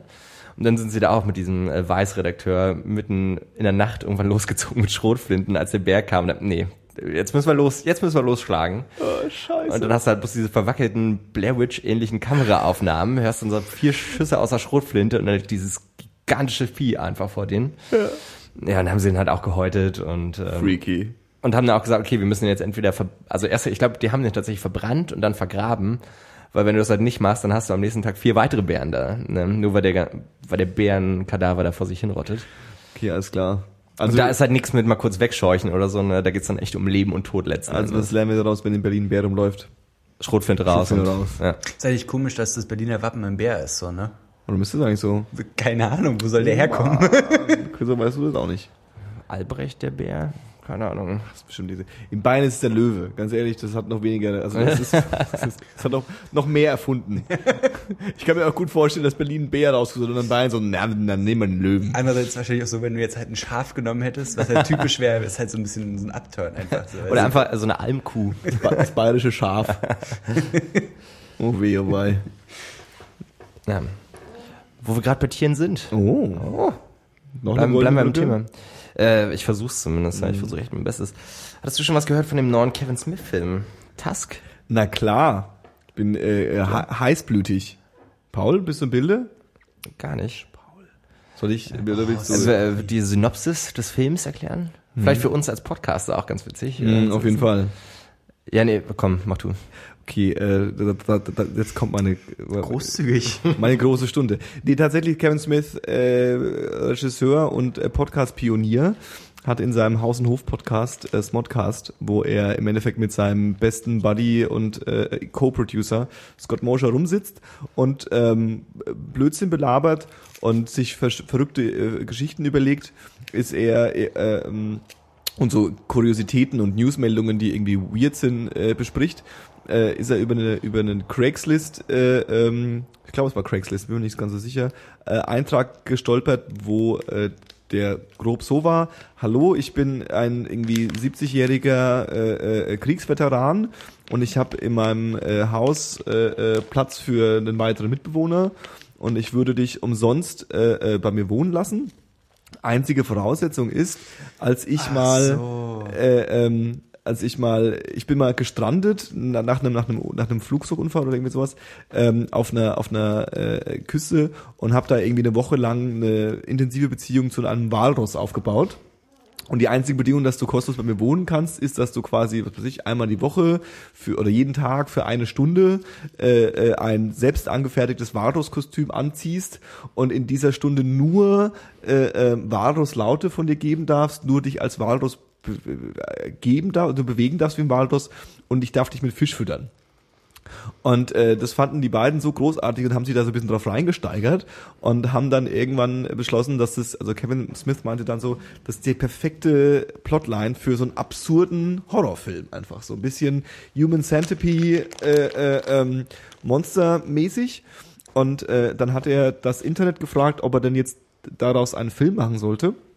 Und tatsächlich hat das Internet, wie das Internet es so gern macht, ihm gesagt, mach mal. Und äh, ähm, dadurch hat er jetzt angefangen, äh, also hat er, hat er diesen, diesen Film gedreht, der Task heißt, der quasi als Plotline tatsächlich äh, einen jungen Podcaster, der einen äh, älteren Herrn besucht. Äh, äh, ähm, und dieser ältere Herr versucht ihm dann, ich glaube, das ist jetzt kein Spoiler, äh, tatsächlich zu einem äh, äh, Walross umzuoperieren oder so ähnlich. Ja. Und äh, ähm, der Film kommt, wenn mich nicht alles täuscht, ähm, im Laufe dieser Woche oder nächste Woche tatsächlich in die amerikanischen Kinos. Ich weiß nicht, also international hat er gesagt, gibt's den theoretisch. Ich glaube, ich habe verfolgt das halt auch relativ äh, extrem. Äh, ähm, meines Wissens nach hat er auch tatsächlich einen, einen Relativ extrem. relativ extrem einen, einen Distribution-Vertrag auch mit einem mit einem deutschen äh, äh, ähm, Ver Verleih gemacht, der halt international für ihn das machen wird. Und ich gehe davon aus, dass man den vielleicht hoffentlich auch in deutschen Kinos sehen wird. Und der Film heißt Tusk. Ja. Und der sieht großartig aus. Gruppenausflug. Auf jeden Fall. Und ich glaube, der muss auch richtig, muss auch relativ verstörend sein. Also das ist, glaube ich, zwar irgendwie auch lustig, aber eigentlich nicht so geplant. Also ich glaube, der soll relativ heavy shit werden. Also ich habe halt bloß ein oder zwei Trailer davon gesehen und man, ja, leicht, I don't wanna mul- die in leicht, Canada. hm? I don't wanna die in Canada. ja, so, tatsächlich leicht äh, verstörend Okay. auch der ganze Film. Gerade vielleicht auch, weil es sehr stark eben an Human Centipede erinnert. Ja, total. Ne? Und ich glaube, und insofern ist das vielleicht auch kein Spoiler, weil das ja auch im Trailer gezeigt wird. Fängt es halt damit an, glaube ich, dass er ihm die Beine zusammennäht, ne? damit er halt so eine, eine Walrossflosse hat und das Ganze wird dann halt noch extremer. Mhm. Ja, ja, ja. Also ne? ich glaube, der, der hat da hat er nicht gespart irgendwie und die Kritiken, die bis jetzt so eingefleiert sind, sind relativ positiv. Ja. Ähm, ich weiß nicht, äh, äh, äh, wenn man im Bilde ist, die, der hat ja erst sein letzter Film, den er gemacht hat, war ja Red State, der so ein bisschen äh, grob einen, einen, einen eine, ähm, wie heißt diese diese Kirche, die immer Faggots äh, Schilder hochhält? Westboro, Westboro Baptist, Baptist, Baptist Church. Church. Ja. Also ein bisschen inspiriert von denen hat er quasi so eine religiöse, fanatische äh, äh, Familie gezeichnet, die dann äh, äh, zwei Jungs irgendwie äh, ähm, gefangen nimmt und das dann irgendwie hochnimmt. Der Film ist ähm, jetzt nicht der Riesen-Oberknaller, aber definitiv äh, worth a watch. Und äh, er hat sich quasi schon seit längerem so ein bisschen verabschiedet von diesem Klamauk äh, äh, äh, Comedy-Spaß. Ähm, und ist auch so, also jetzt mal so ein bisschen Meta drüber geredet, wenn man ihn so verfolgt als Person, total spannend, das zu verfolgen, ähm, von, also, so, also wenn du, du weißt, es kommt ein Film, so dann weißt du halt, okay, der Regisseur hat einen Film gemacht und also in dem Film geht es darum, du schaust den Film an und da spielt der Schauspieler mit voll witzig. So. Aber wenn du so jemand, so eine Persönlichkeit verfolgst in dem gesamten Prozess dahinter und immer wieder hörst, wie er, was er gerade macht, was er gerade tut, und er ist ja auch so ein sehr ähm, guter Speaker, der dann auch sofort immer das Ganze in so eine Meta-Motivations-Speech umbaut. Ja? Also so, Ja. seht ihr, so einfach ist es. Seht ihr nur das, der, die Idee mit einem Kumpel und schon baue Ja. ich daraus was Geiles so, ja. Das wollte ich gerade sagen. Also ich hatte ja gestern ähm, ihn gehört im Nerdist-Podcast. aber ich weiß nicht, ob du das auch gehört hast. Noch nicht, nee. Ähm, ähm, ist auf jeden Fall worth a hear. Worth a hear, worth a listen. worth a listen. sorry. Ja, Worth a listening session. ja. Ähm, wo er genau das anspricht, was du gerade sagst. Ähm, Also er geht ja dann auch so ran und erzählt so ein bisschen diese, diese Background-Story eben von dem Podcast, wo sie auf diese Idee, wirklich abstruse Idee gekommen sind. Äh, und so seine Herangehensweise war halt, hm, krass. Ne? Das ist tatsächlich ein Film, den würde so wahrscheinlich niemand machen. Und den würde ich aber gerne sehen. Okay, warum mache ich den nicht einfach? Genau. Ne? Ich habe die Möglichkeiten, ich kenne die Leute irgendwo. Und letzten Endes hat der Film, was mich persönlich richtig äh, geflasht hat, ein bisschen unter drei Millionen gekostet. Ne, der, das heißt, er war unglaublich billig eigentlich im Vergleich zu so internationalen Blockbustern. Ähm, und er meinte auch, ja klar, warum nicht, ne? Dann mache ich das halt. Ja. Und ja, ich glaube, ich kann dir da einfach zustimmen. So sein, sein Charakter ist halt auch so ein bisschen dieses, hm, äh, ich mache das einfach. Ne? Ich hab Ja, ja, genau, genau, genau. Ne? Also auch so dieses irgendwie, er hat ja auch diese, diese, diese dieses Buch äh, geschrieben, äh, äh, ich glaube Tough Shit, wenn mich nicht alles täuscht, was auch so eine Art Biografie, Motivationsbuch ist. Und ich habe es noch nicht gelesen oder nicht gehört. Es gibt auch als Hörbuch. Er spricht's auch, ganz chillig eigentlich.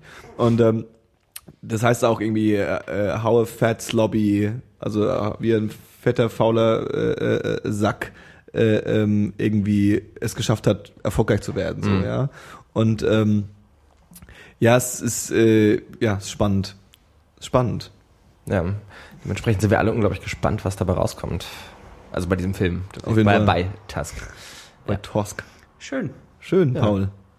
Was hast du noch zu, zu berichten eigentlich da drüben? Sitzt du- da, rauchst der Einzige nach der anderen Was und hast du noch zu bieten? genau.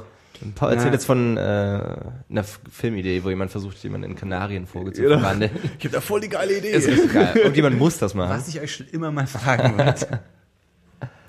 nee, ähm, ich, hab, ich bin über was recht Interessantes gestoßen. Und zwar könnt ihr euch, ihr habt ja auch recht enthusiastisch Breaking Bad geschaut, hoffe ich. Mhm.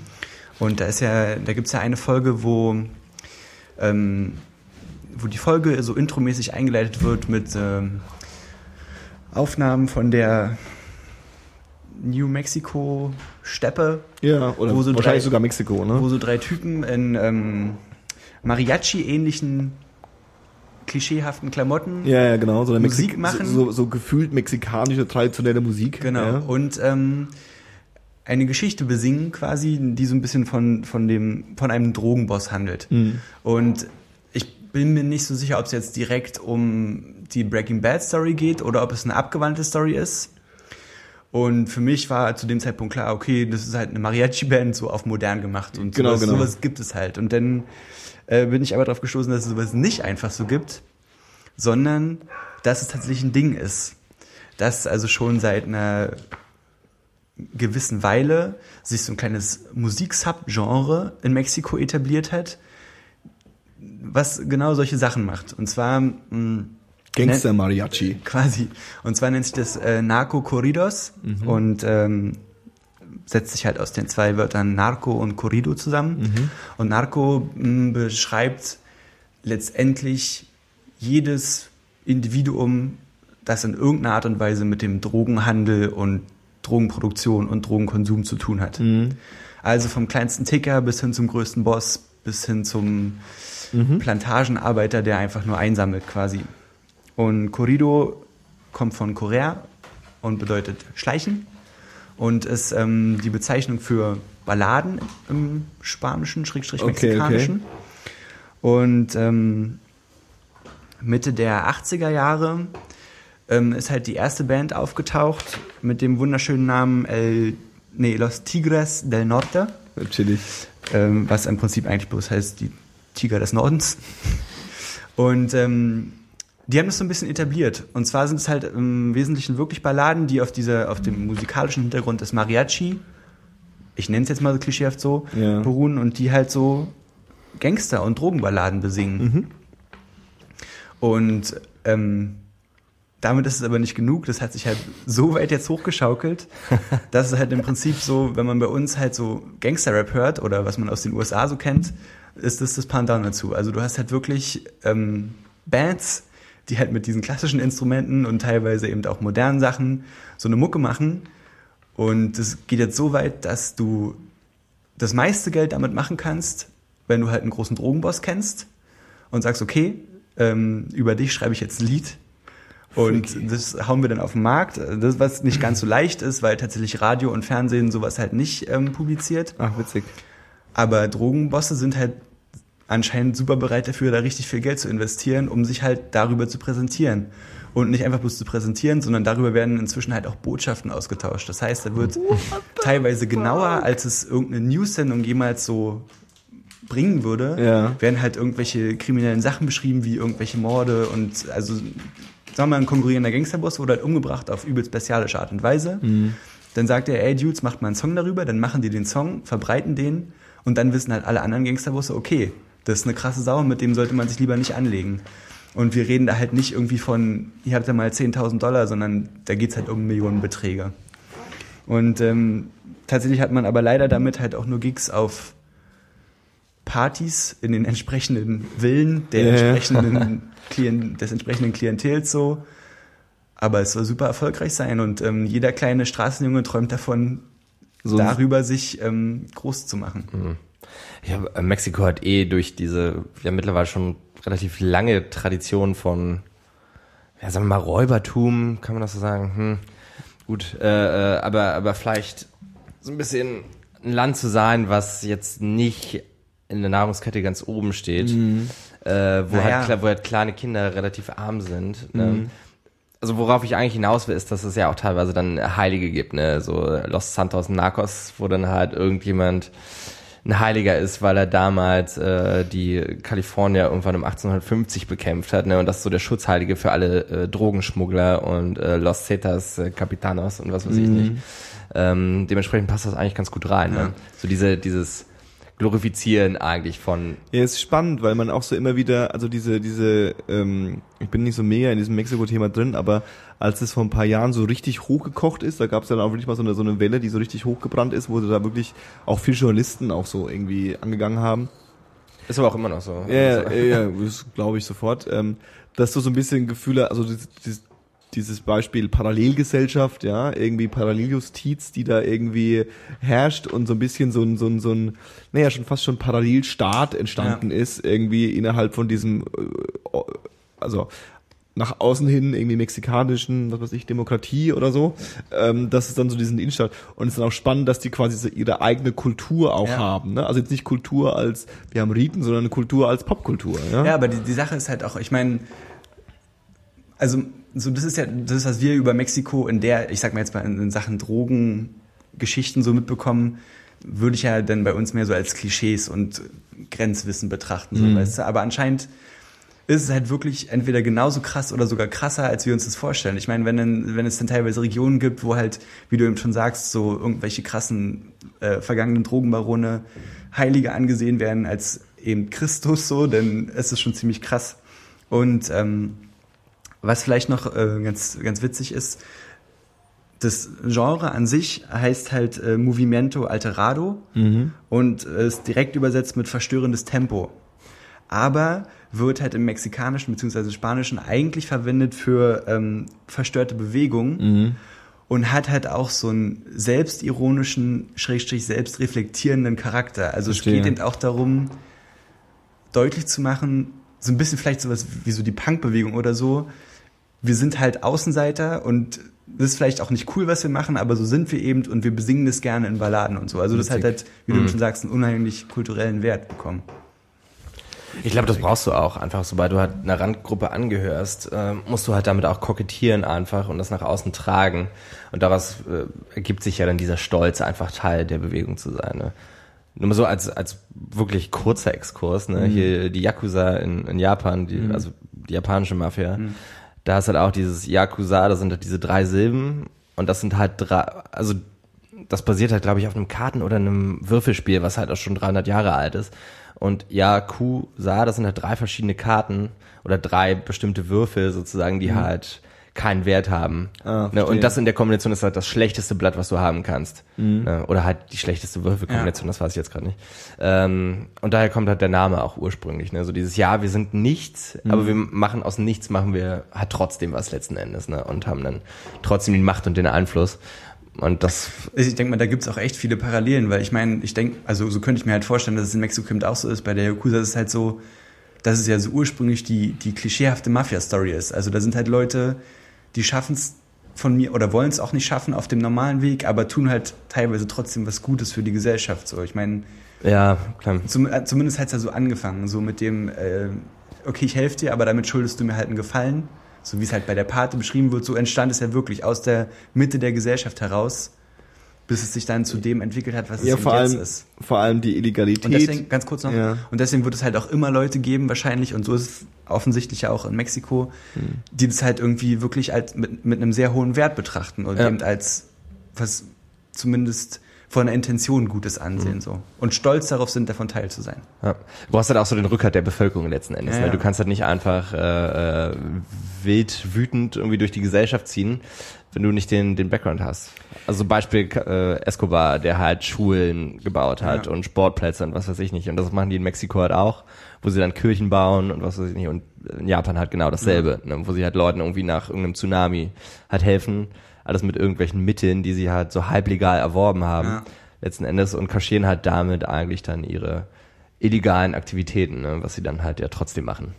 Ja, und diese, diese, ähm, warum macht die Mafia illegale Dinge? Ist natürlich auf der ein, natürlich ein ganz klarer wirtschaftlicher äh, Gedankengang, aber auch natürlich äh, ähm, einfach diese, diese lo eine lokales, äh, äh, ähm, lokale Kultur von ich nehme die Gesetze von da oben nicht wahr. Also so, nur weil die, das jetzt Gesetz ist, trotzdem gibt es Prost- Prostitution und trotzdem gibt es Drogen. Ja. Und nur weil ihr da, also immer so ganz äh, romantisch, nur weil ihr das verbietet, heißt es nicht, dass das nicht passiert. Ja. Wir machen es halt. So. Ja. Und wir sehen da diese Geschäftsidee und wir bäumen uns dagegen auf. Und äh, äh, ähm, ja, eben. Und dadurch hast du halt dann auf einmal eine, eine, eine, eine einen Haufen Leute, die irgendwie Macht und Kohle haben und die die halt dann einfach auch wieder in ihre in ihre in ihren Umkreis irgendwie reinstecken, ja. Freakadelic. Wo wir gerade äh, ähm, Goldene Brücke bei Breaking Bad und ähm, äh, äh, äh, also wo wir bei organisi- organisierten Kriminalität waren und Breaking Bad. Netflix ist in Deutschland gelandet. Wir übertreffen uns selber hier. Ist geil, Zeit, ne? ja. Nicht schlecht. Aber der Kontext ist mehr zu Breaking Dead. Äh, Breaking Dead. Breaking Dead. Walking Dead gibt's da auch übrigens von zu Netflix. äh, organisiertes Verbrechen, oder? Tatsächlich, ja. ja, wobei das, Oder? Äh, wobei lustigerweise, ich habe irgendwie so im, am, beim, beim Start von, von, von Netflix, ähm, habe ich dann natürlich auch so die, die, die übliche äh, Medien, äh, ähm, äh, äh, Abdeckung davon gelesen und, ähm, ja, es war witzig, weil, ähm, die Tatsache dann irgendwie auch so ein bisschen aufgesplittet, wer so die Konkurrenz ist von, von, von Netflix und irgendwie das ja, also das Pendant ist ja klassisch irgendwie erstmal Watch Ever, Hm. was ich gar nicht wusste, gehört einem französischen Großkonzern und macht irgendwie seit Jahren, Nestle? nee, nicht so, aber so ungefähr. Wahrscheinlich gehört der Konzern Nestle und äh, macht seit Jahren irgendwie auch miese und so. Hm. Und ähm, ich äh, von wegen Mafia-Strukturen, weil du auch so ein bisschen die Furcht ja hattest, ne? Und auch so ganz klar, das Programm von Netflix in Deutschland ist natürlich nicht das Programm, was es in, in, in, in Amerika gibt. Vor allem natürlich, weil Mafia-Strukturen, da es tausende Verträge gibt, die einfach äh, äh, die- Lizenzprobleme. Lizenzprobleme gibt, genau.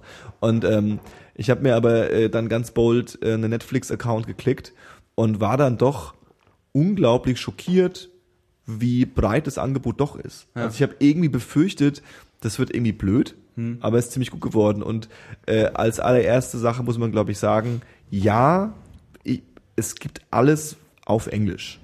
Es gibt alles im Originalton, Ja. es gibt alles mit, mit irgendwie Untertitel, ob es dann deutsche oder englische Untertitel sind, unterscheidet sich zum Teil, aber es funktioniert alles irgendwie. Und Breaking Bad gibt's. Es gibt äh, äh, Walking Dead, es gibt natürlich House of Cards und die ganzen Netflix Originals. Äh, ähm, äh, also ich bin, bin überrascht. Äh, Was gibt's noch so? Also parallel zu den, eben zu diesen Serien? Ähm, es gibt halt einen Haufen Filme noch. Ähm, die Filme sind so natürlich nicht die neue, der neue heiße Scheiß. Du merkst schon, dass es so alles ist, was irgendwie so, sagen wir mal, mittlerweile so auf DVD raus ist und jetzt nicht irgendwie der Oberriesenknaller ist. Also Herr Ringe und sowas ist dann schon wieder schwieriger, aber keine Ahnung, ich habe zum Beispiel, was mir jetzt spontan einfällt, ist The Hurt Locker von vor irgendwie sechs, sieben Jahren, was so ein, so ein Kriegsfilm ist, der auch einen Oscar bekommen hat. So, so ein Kram findest du da schon, auch vor allem viele ältere Sachen. Äh, Serien finde ich auch ganz klug. Sie gehen auch bewusst, klar, sie haben die, den HBO-Katalog nicht, aber auch so bewusst, ich würde mal so sagen, so Filme, die so in der, äh, Serien, die so in der zweiten Reihe stehen. Also Ja. äh, Breaking Bad, klar, aber theoretisch, äh, alle Leute, die in Deutschland interessiert sind, Game of Thrones zu sehen, haben es ja schon gesehen. Das heißt, damit gewinnst du ja eigentlich keinen Blumentopf mehr. Aber so Sachen wie Orange is the New Black und, und was weiß ich, Modern Family oder äh, äh, so ein paar Netflix Originals, ähm, die siehst du ja, oder Walking Dead, siehst du ja zum Teil dann du weißt, die sind gut und du weißt, Leute sind interessiert daran äh, oder es könnte ihnen gefallen, aber jetzt kommen sie erst tatsächlich dahin. Also keiner würde jetzt auf die Idee, also keiner ist jetzt auch gelogen, aber keine Ahnung, bei so überhypten Sachen ist es ja klar, dass Leute einen viel größeren Bedarf haben und vielleicht den Bedarf schon gedeckt haben. Ähm, was kostet denn das? Ähm, auch ganz nett, also das, äh, die sponsern uns übrigens, deswegen mache ich jetzt Werbung für die. Also 7,99 kostet der Default Mini äh, äh, ähm, Vertrag, also pro Monat 7,99. Das bedeutet ein Gerät und kein HD. Ein Gerät heißt, ich dachte zuerst, das ist tatsächlich, du musst irgendwie ein Gerät freischalten und dann darfst du nur darauf schauen. Das heißt aber parallel. Ich habe den 8,99, den einen oben drüber, weil der mit HD ist und ich kann quasi, glaube ich, maximal, also zwei Geräte parallel äh, äh, ähm, können dann Netflix streamen. Was für mich jetzt persönlich natürlich nicht so spannend ist, weil ich ja nur ein Gerät max, also ich schaue ja nicht auf dem Fernsehen Netflix, sondern auf dem Laptop nochmal Aber nebenbei. so WG-technisch. Aber WG-technisch oder was weiß ich, die Freundin oder irgendwie der Kumpel kann man sich teilen. Das ist auch tatsächlich auch so gedacht. Also du kannst Ja. da Profile anlegen und kannst dann sagen, okay, mein Profil ist Johannes, ich bin irgendwie erwachsen und das ist meine Watchlist und das habe ich irgendwie geschaut und du kannst dann ein Kinderprofil an Judas anlegen. Verteidiger Johannes. Ja, genau. Profil 1. Und du kannst aber auch eins anlegen für Paul und dann steht halt in dem Paul-Profil, was du geschaut hast. Ja. So, also du, das ist so ein bisschen irgendwie ganz, ganz nett gemacht und ähm, auch wunderschön. Ich habe es irgendwie am Wochenende äh, exzessiv genutzt und bin dann sofort in diese äh, von vielen Leuten bekannte äh, Netflix-Depression gefallen.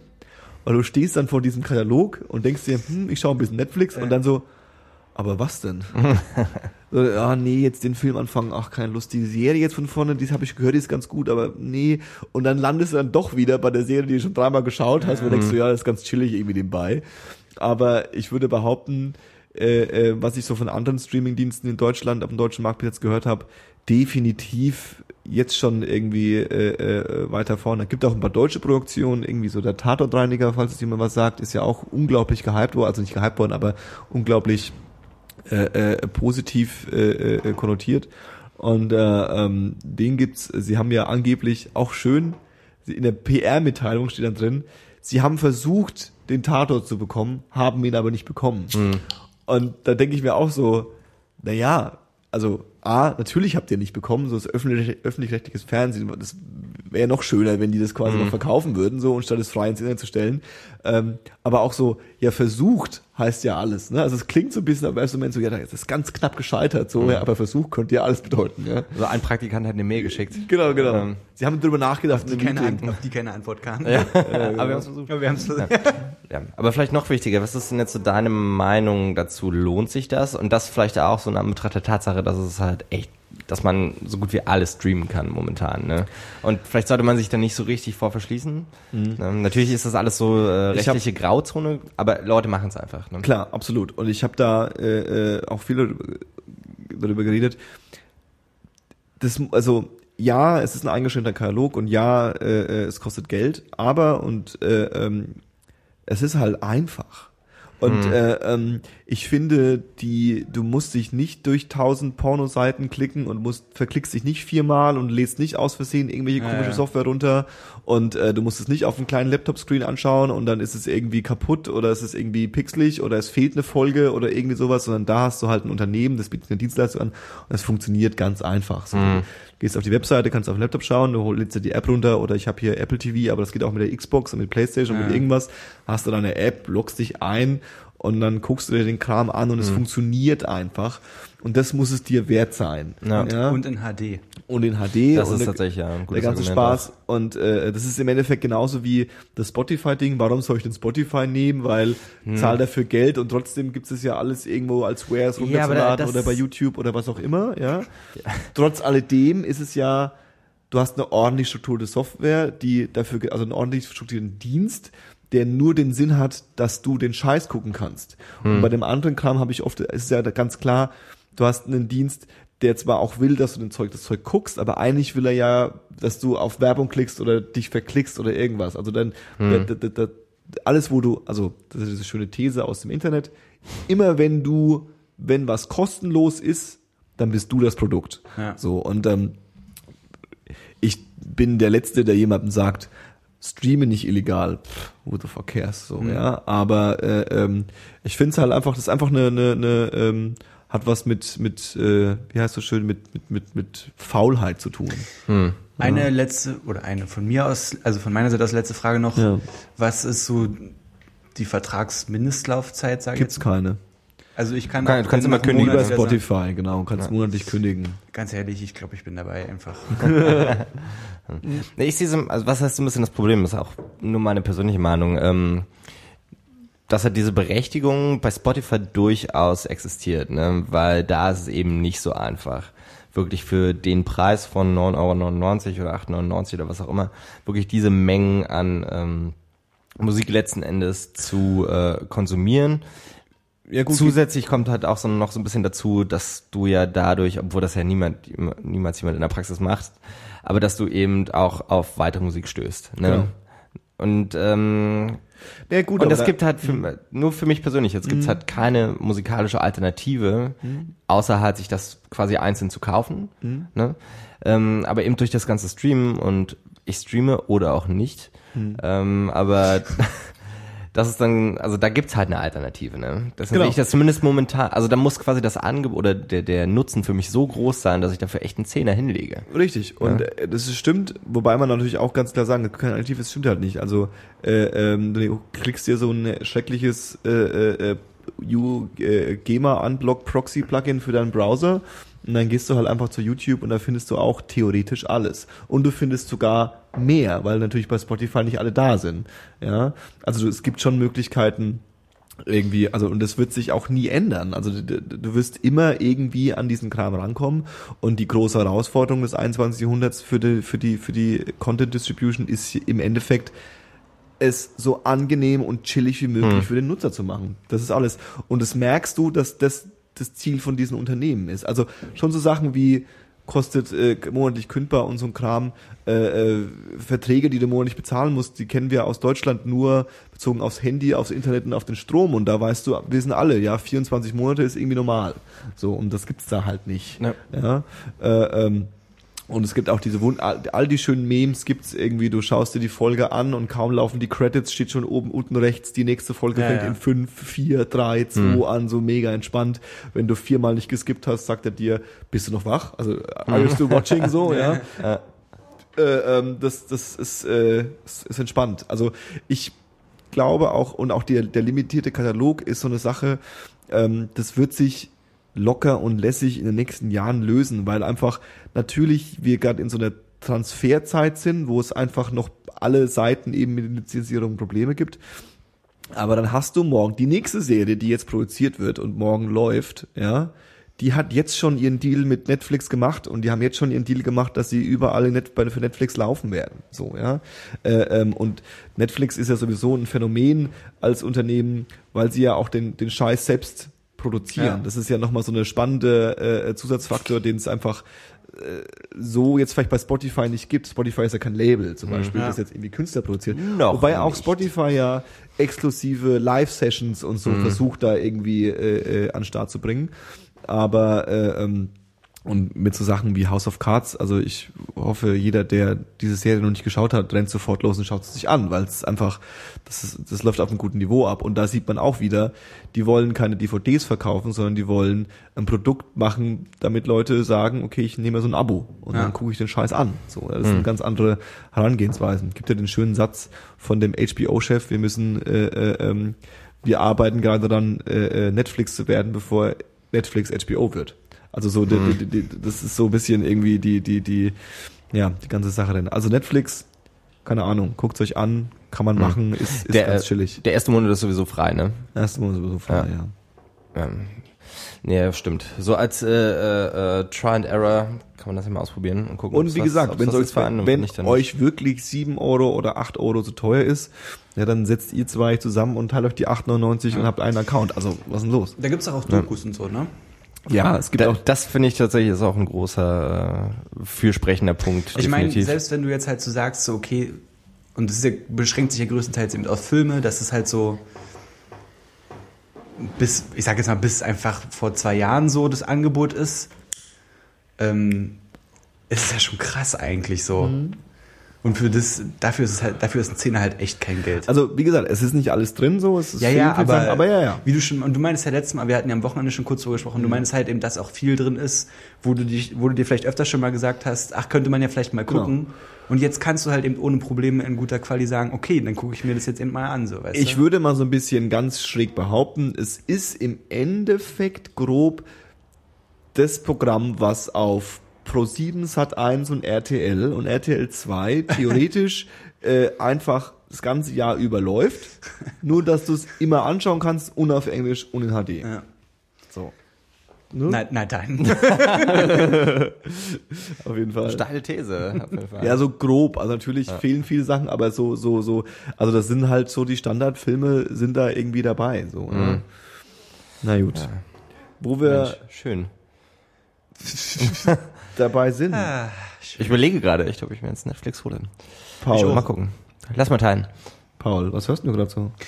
Ähm, naja, also ich habe gestern oder vorgestern kam ja der erste, Wow, das, das, das, du tust aber aufbauschen. der Ja? erste neue Track von Kendrick Lamar raus.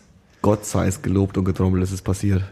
Und ich habe es mir angehört Jetzt bin ich gespannt. und dann habe ich es vorsichtshalber nochmal gehört und dann habe ich es auch heute nochmal gehört. Und Fakt ist, Ich finde es scheiße. der Junge reißt einfach ab. So, da, da hilft kein Drehen und kein Wenden. Und auch ähm, der Beat ist einfach umwerfend, aber er hat mich trotzdem noch nicht gecatcht. Okay. Weil, und ähm, da habe ich mich tatsächlich durch die bösen Kommentare darunter so ein bisschen angesprochen gefühlt. Da waren dann so jedes zweite bis dritte Kommentar war dann einfach, okay, er macht das, was Pharrell macht. Und damit haben die Leute nicht ganz unrecht. Und Fronten? dafür, dass eben ähm, Kendrick Lamar mit Good Kid, Mad City so eine, ein Album geliefert hat, was eben auch nicht bloß ein paar Songs vermittelt hat, sondern auch eine Atmosphäre und irgendwie so einen gewissen Stil, den ich unglaublich gefeiert habe, weil es ist einfach so. Ach, es ist einfach das beste Album, was es jemals gegeben hat. Ähm, Finde ich schade, wenn er jetzt tatsächlich wirklich so einen intensiven Stilwechsel drin hätte und das ganze Album so sein sollte. Wenn es allerdings halt so die erste Auskopplung und die erste Single werden sollte, so, dann sei es so und mal Ja. gucken, was halt hinterherkommt. Aber wie gesagt, also Fakt ist, dass es kein schlechter Song ist, da kann man halt nichts dran drehen und wenden. Also ich finde den Song auch total großartig. Ist, ist natürlich so vom Stil her äh, äh, Pharrell finde ich schön. Ähm, was ich häufig gehört habe, war so äh, Outcast und äh, äh, Andre 3000 Style, Ja, so ja. ja, also sehr äh, äh, Hey Ja und und und und Roses Style schon fast, ja. Ähm, aber also man muss natürlich, also es ist war sowieso klar, als Good Kid Mad City rauskam, dass das nächste Mal schwierig wird. Das war, Ja, das ist so, ja. Und ähm, dass die Erwartungen groß sind und ein Kumpel mir hat einen ganz schönen äh, äh, Gedanken dazu gefasst und meinte, naja, der hat gerade einfach mal wahrscheinlich die größte Aufmerksamkeitsspanne, die er in seiner Karriere bis jetzt sowieso hatte Ja. und äh, äh, ähm, vielleicht auch für die Zukunft hat. Ja, jetzt war so, okay, der neue Kendrick-Track kommt jetzt. Was ist dieser Track? Und ähm, dann einen eher poppigen äh, Track zu machen, der gut im Radio laufen kann, ist ja gar nicht so doof. Weil damit wird er ja auch Ja. richtig Kohle machen, wenn es als Hit Du, einschlägt. die ja? Sache wird halt Und- super funktionieren. Genau, und ganz klar, es ist ja auch bloß ein Track und Ja, nicht das eben. Album. So, ja? Weiß ich auch, aber da, darum geht's mir auch gar nicht und so, aber also ich, wie gesagt, wenn halt das Album so werden sollte, dann bin ich nicht so enthusiastisch wie beim Ja, letzten Mal. verstehe. Ähm, ganz kurz noch dazu, ich habe auch heute erst so eine Forbes-Liste gesehen mit den reichsten Rappern Ja. oder den Leuten, die durch Hip-Hop am, am reichsten geworden sind. Und Kendrick Lamar ist einfach auch schon unter den ersten zehn irgendwo. Echt? Jetzt schon. Freaky. Ähm, also der sind natürlich nicht bei Weitem solche Summen wie halt Dr. Dre und was weiß ich, aber er ist halt schon dabei. Ja. Krass. Ja, und dann ähm, Hol mal die Liste raus. habe ich noch, nee, ich habe noch eine Sache, also so großartig wird's nicht. Und zwar einen deutschen Hip-Hop-Künstler, äh, ein Darmstädter Rapper namens Döll, Döll. D-Ö-L-L. Und ähm, Darmstädter Rapper. Der hat bisher noch nicht so viel. Ich glaube, der hat ein Kollaborationsalbum bisher veröffentlicht und jetzt halt eine erste eigentlich veröf äh, eigene Veröffentlichung, nämlich die weit entfernt EP. Äh, sind sechs Tracks und kann man auch kostenlos, aber auch gerne gegen Bezahlung sich besorgen.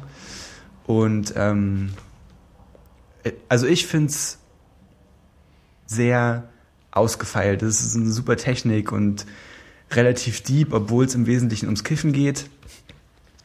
Aber kann man sich, kann man sich ganz Aber ums Kiffen ist ein gutes Thema eigentlich. ist nie verkehrt, ne? Nee. Aber es sind, also es sind wirklich so, von der Technik her sind, es ist super ausgefeilt und es ist schon ein ziemlich krasser Dude. Kann man sich gern mal geben. Chillig. Döll. Döll. Weit, weit entfernt. Weit entfernt EP. Chris, so dein Lieblingssegment? Ja. Hast du schon aufgegeben, oder ja, was? äh, mehr oder weniger. ja, ich habe da gar nicht so viel zu sagen. Wie immer, Überraschung. Wie immer, aber wie immer mein Hinweis, ja. Äh, man äh, kann auch alles andere Man nehmen. kann auch alles andere nehmen. Ich habe ein wunderbares Buch entdeckt. Ja, Ja, nee, nee, nee, Quatsch. Also habe ich durchaus, aber das, das Fass müssen wir hier nicht aufmachen. Äh, aber eine Frage für euch. Also ich entscheide mich jetzt aktiv dazu, eine Frage zu stellen, statt. Input zu geben. Ja. Was haltet ihr von Kid Cudi? Cudi? Kid Cudi. Kid Cudi. Mein, oh, sorry. Ich kenne bloß Wa- den Day and Night Remix. Day and Night. Ja, ja, ja. Aber macht er sonst auch gute Musik? Ich weiß es halt nicht, weil ich habe heute nämlich dann auch, äh, und das preise ich ja gern mal an, ähm, einen Joe Rogan Podcast Experience Ja. Podcast gehört, ähm, wo er eben da war tatsächlich und sie reden halt drei Stunden lang über seine Kokainsucht von vor drei Jahren und aber auch wie er Musik schreibt und und und halt so das ganze Prozedere. Also für jeden, der irgendwie der Fan ist, kann er gerne mal reinhören. Ähm, ähm, aber ähm, ich fand ihn als Person auf jeden Fall unglaublich chillig und unglaublich angenehm und ein sehr kluger Typ auch, der gar nicht so diesem Klischee vom quasi Gangster-Rapper entspricht. Ja. Ne? Obwohl das ja wahrscheinlich öfter mal so ist, ne? dass Leute deeper sind, als, im, als man es vielleicht im ersten Moment Ja, ist, halt, würde. ist, halt, ist halt ein Genre, ne? Ja. Ähm, nee, deswegen bloß meine Frage, ob die Musik auch anhörbar ist. Ich habe tatsächlich äh, Kid Cudi gar nicht auf dem Schirm. Ich weiß nur, dass äh, ähm, es jetzt nicht, also abgestempelt ist es bei mir unter der Schublade ähm, wahrscheinlich cooler Typ, wahrscheinlich äh, relativ ziemlich erfolgreich, ohne dass ich es mitbekomme. Wahrscheinlich nicht unbedingt mein Style. So, das ist so diese, diese dieses Das heilige Triumvirat. äh, genau, genau. Also ich weiß irgendwie, das, den kann man irgendwie auf dem Zettel haben und es ist nicht schlimm, aber ich glaube nicht, dass es, weil es glaube ich schon tendenziell eher so Party-esk ist, Hm. die Mucke, die er macht. Und weiß ich nicht, ob ich so drauf stehe immer. Hm, okay. Na gut. Ja, Daynet kenne ich halt auch bloß. Okay, das war dann quasi mein Input dazu. Johannes, was geht denn bei Alter, dir musikalisch? Habt ihr übrigens gehört, dass Oh. Snoop Dogg jetzt weiß unterwegs ist? Ja, ja, ja. Also, Was denn? er hat so eine, so eine YouTube-Reihe gemacht, wo er, wo er als, sich als Weißer sich quasi white-faced und dann, dann irgendwie äh, äh, shit white people say, so ungefähr so ein bisschen nachspielt. Ich habe heute ein. Foto gesehen und ich dachte, ich werde nicht mehr. Sah ja. creepy aus. Mega weird. Und eine Sache noch, ich möchte das nicht unerwähnt lassen, das fand ich richtig witzig. Ähm, Waka Flocka Flame Ah ja, genau. hat, ähm, ich glaube, auf Twitter dazu aufgerufen, dass er bereit ist, ähm, 50.000 pro Jahr zu zahlen, Mhm. an denen der ihm Blanz bastelt. Und Boah, äh, die Bewerbung war halt, man sollte Fotos einsenden mit halt dem perfekten Blanz. boah, chillig einfach. Sau gut, oder? Kann man mal machen. Von 50.000 Dollar im Jahr, das ist echt ein gutes Gehalt. Das ist okay, ne? Davon Ja. kann man echt leben. Also, ist ja die Frage, muss er jetzt 24 Stunden am, Sta äh, am Start sein? Ist das ein 20, ist das, oder ist das Aber ein stimmt. 9-to-5-Job? Weißt du, das Gibt's da eine Krankenversicherung? Guck mal, ähm, Snoop Dogg hat doch auch schon so einen Typen, der mit ihm rumzieht und ihm die ganze Zeit Blanz, Blanz bastelt. Ja. So. Und wie ist das mit Und der Krankenversicherung? Was ist, was ist das Schlimmste, was dir passieren kann? Du bist halt den ganzen Tag mega high einfach. Aber selbst wenn dich die Polizei erwischt, so die, wahrscheinlich ist halt scheißegal so, ne?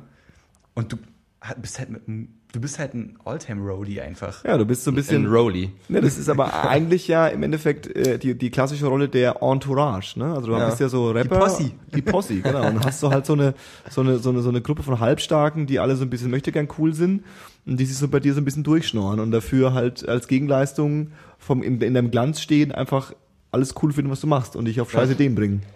Ganz chillig eigentlich. Die Sache ist, wahrscheinlich hat Chris schon recht, wenn man jetzt so Walker Flacker Flame Fan ist, dann denkt man halt wahrscheinlich so, boah, geilster Job ever. Und dann kommst du aber halt in so einen fiesen Knebelvertrag und schon nach zwei Wochen geht es halt super auf den Sack, mit ihm unterwegs zu sein. Genau, genau. Und Plans zu bauen und du kannst halt nie Urlaub nehmen, bist einfach der Blödmann schlechthin Hast zwar so. 50.000, aber du kommst dann nicht mehr raus. Ja, richtig, auf jeden Fall, auf jeden Fall. Okay, äh, zu was höre ich gerade? Ähm, okay, äh, Nummer eins wäre äh, auch Deutschrap ähm, und zwar die Platte von Dexter namens Palmen und Freunde. Ist äh, Dexter ist so ein so ein ähm, deutscher äh, Producer oder oder Beatbastler irgendwie, Ist ne? der. der deutsche Producer, äh, äh, Beatbastler. Producer, Beatba- Beatbastler. Und äh, der hat, also ich kenne den tatsächlich nur davon, dass äh, mir schon ein paar Mal irgendwie seine Beat-Alben empfohlen wurden. Der hat so ein Jazz-Album gemacht, was ziemlich chillig ist, also Jazz-Beats quasi. Ähm, der hat auch jetzt ganz neu rausgebracht ein Album, das heißt The Trip, was so äh, Hip-Hop-Beats sind äh, äh, aus Samples von so Psychedelic Rock Sachen, ist auch ganz cool eigentlich. Und die Platte ist jetzt quasi so eine äh, so, so, so, so ein Kollaborationsmassending. Also er hat das sich auf jedem Track irgendwie Freunde eingeladen, die darauf rappen. Er rappt auch selbst Er teilweise. rappt auch selber. Hm? Eher so mittelmäßig meiner Meinung nach, wenn ich ihn immer richtig identifiziere, aber Ist, cool genug so. ist okay. Und da ist so ein bisschen die, die, die alle Größen der, der, der, sag jetzt mal, aufstrebenden deutschen Rapper sind da irgendwie dabei und es, Da ist übrigens auch Döll dabei. ah, witzig, cool. Und äh, ist auf jeden Fall auch so ein bisschen, Dope Beats, äh, chillig, entspannt, ganz cool, irgendwie äh, macht Spaß. Glaubt man immer gar nicht, dass sowas auch aus Deutschland kommen darf. Ähm, Empfehlung Nummer zwei ist dann, ich würde jetzt mal ganz bold, naja, wobei ich will- wollte jetzt mal ganz bold sagen, wäre sogar was für Chriso, aber bin mir da gar nicht so sicher. Wow. Ja, ja, genau. Ähm, Erzähl doch mal. und zwar eine Band namens äh, Sons of Thyme. Ist eine Berliner Band, äh, habe ich äh, entdeckt, weil mein äh, guter Kumpel der Daniel tatsächlich äh, mal auf einem Festival war diesen Sommer und äh, ähm, das Void Festival und da haben die ähm, auch gespielt. Machen Mucke so, naja, Hippie-Mucke auf einem schlechten Trip vielleicht. Also sehr psychedelisch, sehr weird, teilweise äh, super schöne äh, Melodien, teilweise sehr düster, teilweise äh, auch mal komplett ohne Schlagzeug, manchmal so ein bisschen mit viel Gitarrenwurre und, und so. Ähm, entspannte Jungs. Platte heißt Fortune, Shelter, Love and Cure. Ähm, ist Eingängig. ist äh, äh, auf jeden Fall die Entdeckung des Sommers für mich gewesen. Ich höre die Platte echt rauf und runter die ganze Zeit. Ähm, und die dritte Empfehlung ist äh, wieder Rap und ist heißt eigentlich nur Action Bronson. Bin komplett verknallt in diesen Typen einfach. Ähm, Sexy Dude auf jeden Fall. auf jeden Fall.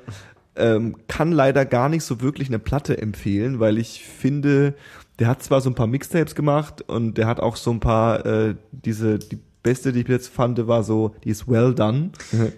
mit, mit, mit, mit Static Selector, das ist auch so ein, so ein Producer und äh, die sind wohl die Homies.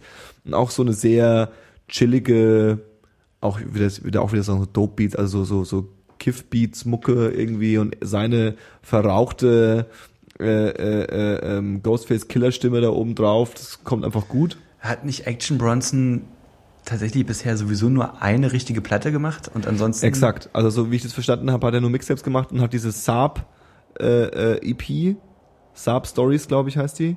Ähm, die hat er erst jetzt 2013 rausgebracht. Das ist, glaube ich, so sein erstes kleines Major-Release gewesen, wenn mich nicht alles täuscht.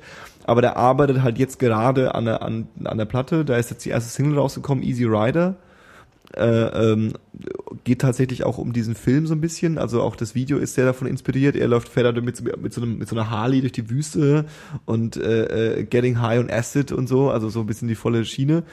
Und ähm, also ich bin, bin sehr gespannt, was da jetzt äh, äh, von ihm als, Platte kommt. Und auch witziges Phänomen so.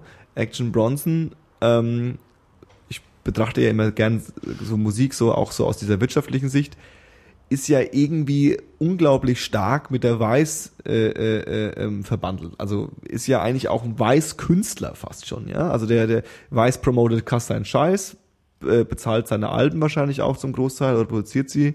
Äh, ähm, ich weiß nicht, die haben, glaube ich, auch so eine Art Label, über das sie das dann quasi releasen werden. Wollte ich gerade fragen, ob das auch über das Weiß Label läuft. Genau. Und ähm, so auch so, also auch ein schönes Konzept, wie Musik und Kultur heutzutage passieren kann. Du hast da so dieses Medienimperium, was ja irgendwie Magazin und irgendwie Content produziert und dann auch so dieses Musikding, nicht nur wir schreiben wir Musik, sondern wir machen auch selbst Musik und dann nehmen wir die Künstler und nutzen die auch in unser in unserem Content. Da hat er diese Munchies äh, äh, Reihe, wo er einfach auch dann, weil er ja Koch ist, auch einfach so über über über über Essen redet und sowas, also auch so dieses, dieses Verna Ver Ver Verweben von diesen, dass so der Künstler heutzutage nicht mehr, der macht halt eine Platte und ein Musikvideo, sondern es geht schon wieder fast so wieder, ich bin gerade so ein bisschen in einem Beatles-Trip, so damals war das ja auch so, naja, du hast einen, du hast so einen Elvis Presley oder so eine Beatles, die machen gute Singles und gute Mucke und dann stecken wir die auch in Filme. Also es war so damals klar, dass das zusammengehört.